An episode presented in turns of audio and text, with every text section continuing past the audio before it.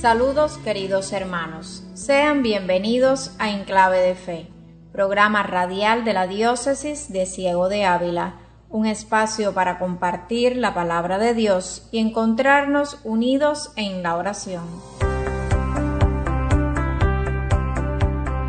En este vigésimo quinto domingo del tiempo ordinario, en el Evangelio Jesús nos invita al servicio y la humildad sobre este tema nos hablará Monseñor Juan Gabriel Díaz Ruiz, obispo de Ciego de Ávila. Acompáñanos hasta el final del programa y comparte junto a nosotros este tiempo de música, oración y catequesis.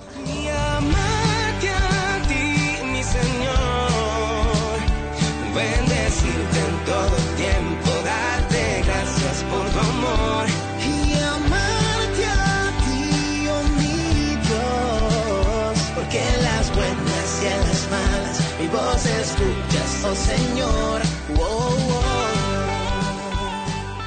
Queridos amigos, a veces nos sentimos rodeados de sufrimientos, enfermedades e incluso vemos morir a muchas personas queridas, como si el dolor y la muerte se adueñaran del mundo. Entonces nos cuestionamos, ¿estaba en el plan de Dios que los hombres sufrieran y murieran? En la sección de catequesis de este día, Randall Pineda nos invita a preguntarnos sobre este tema.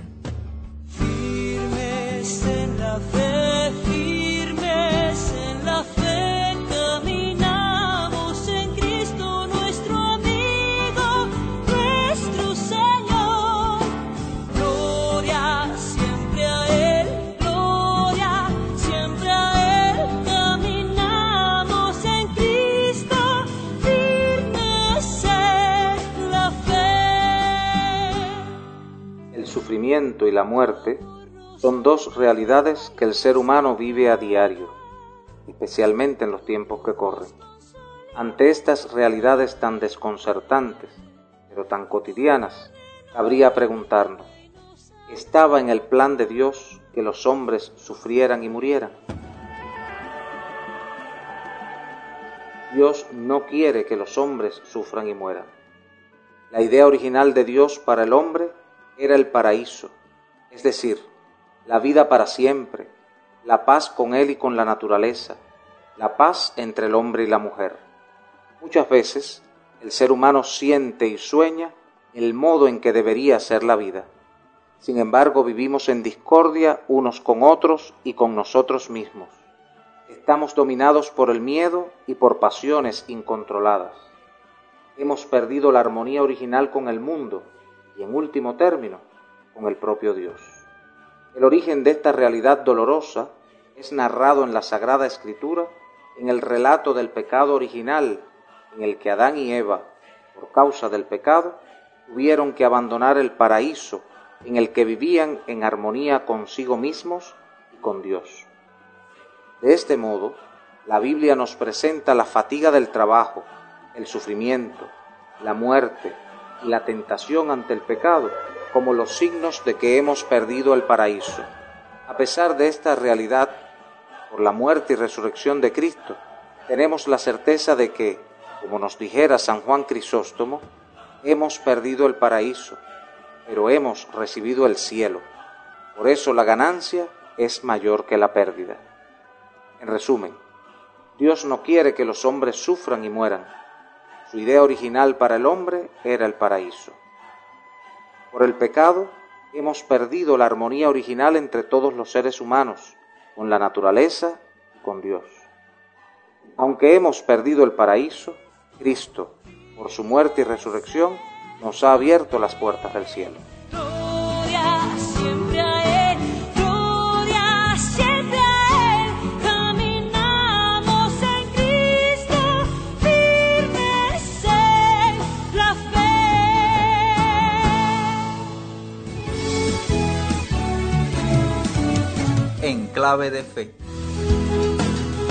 Un programa preparado por el equipo de comunicación de la Diócesis de Ciego de Ávila.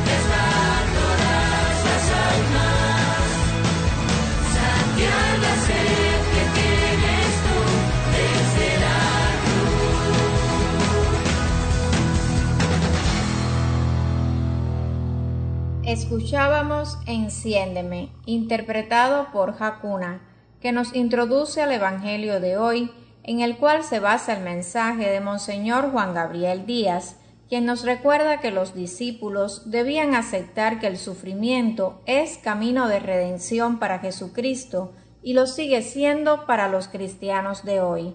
Y antes de escuchar este mensaje, les invitamos a abrir su Biblia para leer junto a nosotros el Evangelio según San Marcos, capítulo 9, versículos del 30 al 37.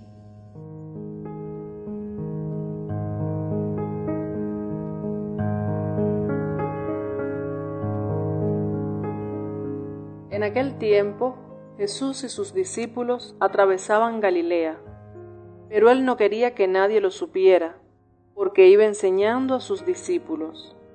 Les decía, el Hijo del Hombre va a ser entregado en manos de los hombres. Le darán muerte, y en tres días después de muerto resucitará. Pero ellos no entendían aquellas palabras y tenían miedo de pedir explicaciones. Llegaron a Cafarnaúm y una vez en casa les preguntó, ¿de qué discutían por el camino? Pero ellos se quedaron callados, porque en el camino habían discutido sobre quién de ellos era el más importante. Entonces Jesús se sentó, llamó a los doce y les dijo, Si alguno quiere ser el primero, que sea el último de todos y el servidor de todos.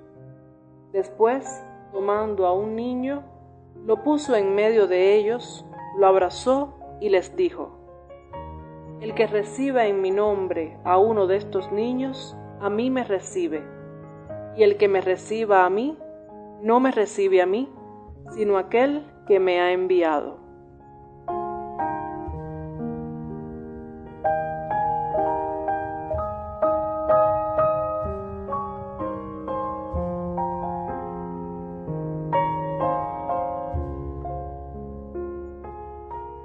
El buen maestro sabe que sus alumnos no aprenderán los temas importantes de inmediato, sino que será necesario repetir muchas veces la lección, enfocándola cada vez desde un ángulo diferente.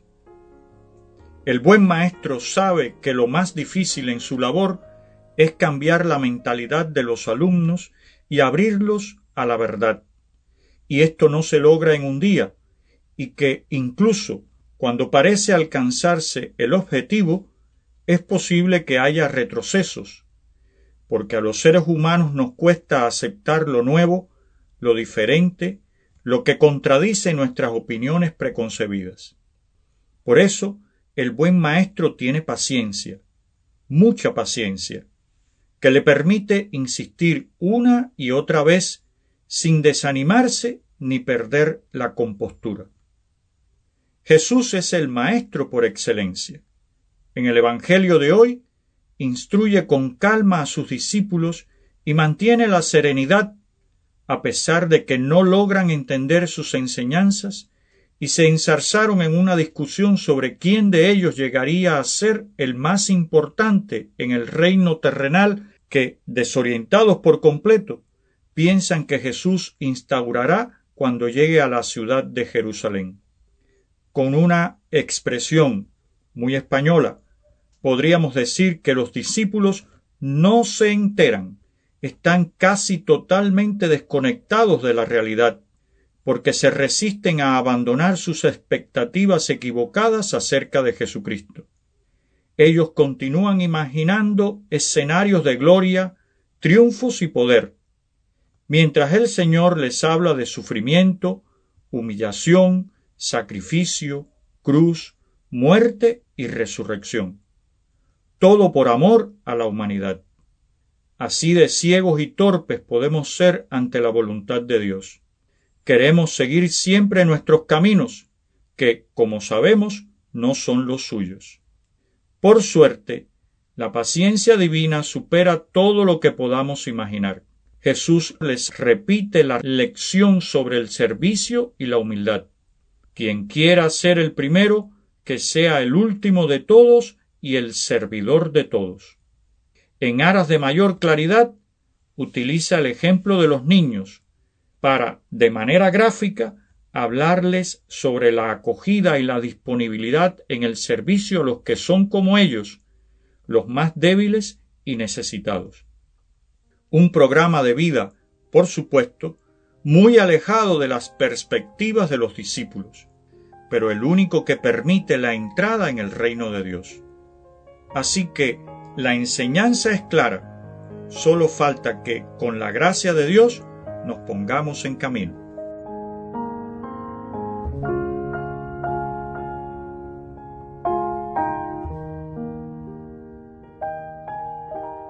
Monseñor nos explica que los discípulos siguen soñando con un Mesías glorioso y muestran una gran incoherencia al discutir entre sí quiénes de ellos es el mayor.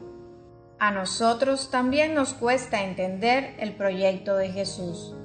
Él no nos llama a la búsqueda del poder, de la riqueza o de la fama.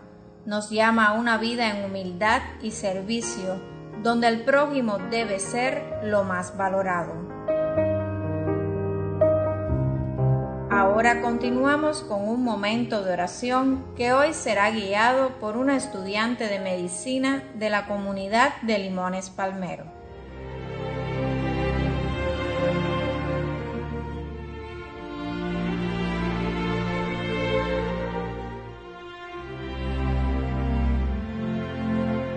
Señor Jesús, hoy te pedimos que nos llenes con tu amor curativo y sanes a los que padecen virus y enfermedades para que puedan recuperar sus fuerzas. Señor, sanador de todo, guíanos en estos tiempos de incertidumbre y pena y acoge a todos aquellos enfermos que desgraciadamente han muerto, que estén descansando a tu lado en tu paz eterna. Acompaña a las familias de los enfermos y fallecidos en medio de sus preocupaciones y penas. Líbrales de más enfermedad y desesperación. Permíteles sentir tu paz. Fortalece y ayuda a los doctores, enfermeras, investigadores y a todos los profesionales de salud que luchan en la búsqueda de sanar y ayudar a los afectados. Permíteles sentir tu protección y paz. Amén.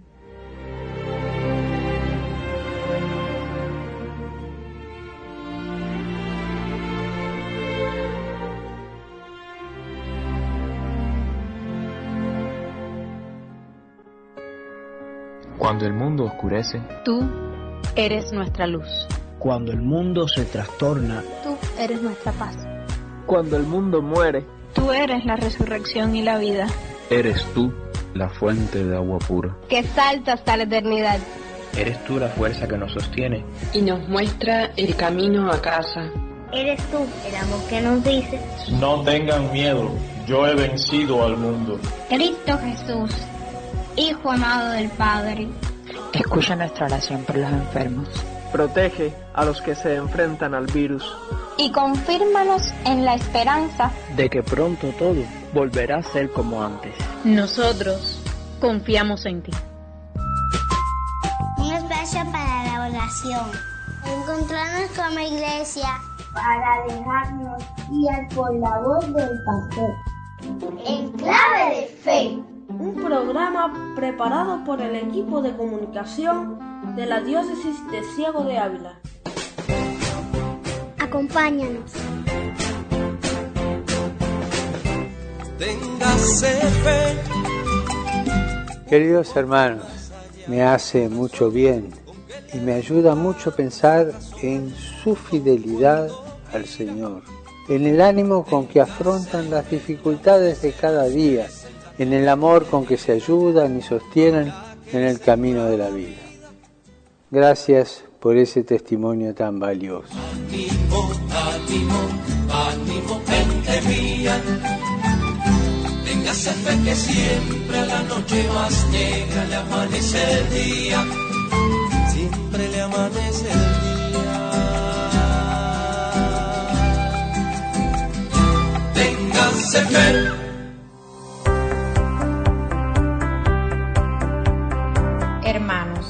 El martes 21 la iglesia celebra la fiesta de San Mateo, apóstol y evangelista, y el viernes 24 celebramos a Nuestra Señora de la Merced. Nos unimos a esta fiesta patronal de la comunidad de Violeta y de la pastoral penitenciaria. Por último, recordemos la invitación para cada día a las 3 de la tarde rezar el Padre Nuestro, Ave María y Gloria, como hemos estado haciéndolo a petición de nuestro obispo, implorando a Dios por el fin de la pandemia. Ahora nos despedimos escuchando el canto y amarte, interpretado por De Fe.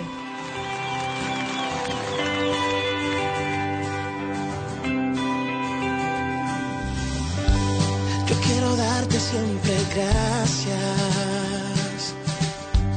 por todo lo que haces en mí. Momentos de angustia como Job agradecer, por siempre tú estás junto a mí.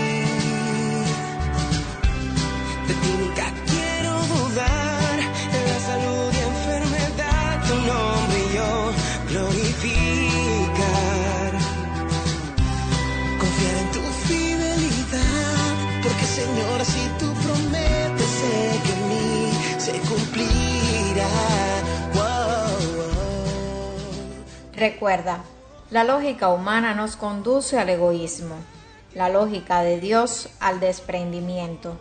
En la comunidad no se trata de tener mayor poder, sino de servir mejor.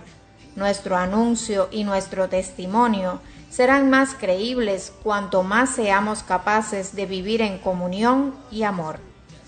Favorece, Señor, a tu pueblo, para que, libre de todo mal, se entregue a tu servicio y al del prójimo de todo corazón, y se mantenga siempre bajo tu amparo paternal. Por Jesucristo nuestro Señor. Amén. Y la bendición de Dios Todopoderoso, Padre, Hijo y Espíritu Santo, descienda sobre ustedes y los acompañe siempre. Amén.